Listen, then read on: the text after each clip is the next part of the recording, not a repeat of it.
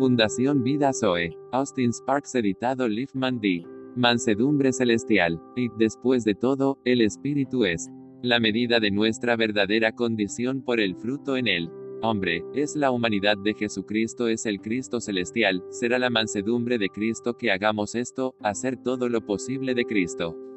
Este deseo y preocupación del Señor por tener un hombre de este tipo está en todas partes en las Escrituras. Y si notara cómo en algunos casos se usa la frase, el hombre, en relación con algo de Dios, que ilustra muy a menudo a Cristo. Quedaré uno o dos ejemplos de lo que quiero decir. Moisés. Ahora dice, ahora el hombre Moisés era más manso que todos los hombres en la tierra, el hombre más manso, el hombre Moisés. Y en esa declaración y en esa definición y explicación de Moisés, tienes un ejemplo tan claro y maravilloso de Cristo en esa línea en particular. Soy manso y humilde de corazón, dijo el Señor Jesús, manso y humilde de corazón. Y el hombre, Moisés, era más manso que todos los hombres sobre la tierra. Esta es la virilidad, usted ve, la virilidad que Dios subrayó.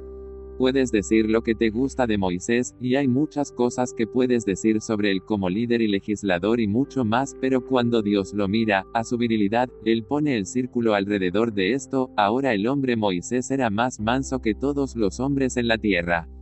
Ahí es donde está el ojo de Dios, en la característica de Cristo, la mansedumbre, mediante la cual esa cosa terrible que interrumpió este universo, el orgullo de Lucifer, está socavada en la mansedumbre de un hombre nuevo. No solemos pensar que el demonio poderoso y terrible se deshace por la mansedumbre, pero ahí está. Tomemos a Isaac de nuevo como otro ejemplo. Hay una declaración muy simple que leíste, y pasas por alto y no marcas, ahora el hombre Isaac fue muy bueno. El hombre Isaac fue muy grande. ¿Qué estaba haciendo Isaac cuando se dijo eso? Isaac estaba reabriendo los pozos que habían sido llenados por los filisteos dice que Isaac estaba sembrando y cosechando.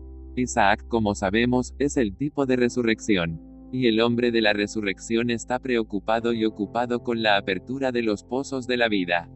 Él no está ocupado con las cosas que se están llenando y se callan y se apagan, callejones sin salida. Los filisteos hicieron eso, él está contrarrestando este trabajo que está robando a las personas el agua de la vida. Él está sembrando y cosechando, está en la línea de la fecundidad, eso es lo que hace el hombre de la resurrección. O como presagia a Cristo en esto en la resurrección, abriendo los pozos de la vida para el pueblo de Dios y produciendo fructificación. Ese es el camino de la vida, esa es la virilidad. Aquí hay otro caso entre muchos que podríamos mencionar, Mardoqueo. Mardoqueo en el libro de Esther. Antes de que termines con esa maravillosa historia, has dicho, el hombre que Mardoqueo creció más y más. ¿Recuerdas la historia? No es así. No necesito recordarte el libro de Esther, el hombre Mardoqueo creció cada vez más. El hombre lo hizo, grandeza en un hombre. Pero, ¿qué hizo Mardoqueo?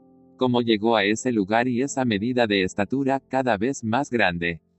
¿Cómo? En primer lugar, se sentó en la puerta y observó, y descubrió el mal que estaba en el trabajo.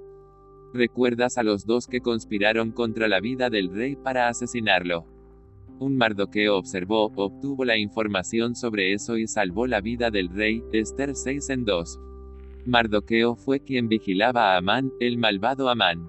Lo estaba observando muy de cerca en la puerta, y su maldad, su maldad, mientras Amán planeaba la destrucción de todos los judíos, el pueblo de Dios. Fue Mardoqueo quien se familiarizó con todo esto y observó y trabajó contra el mal que estaba acechando y Mardoqueo contrarrestó eso con vigilancia y cuidado, en autohumillación, en un lugar de humillación mientras estaba sentado en la puerta lo hizo por su amor supremo a Dios.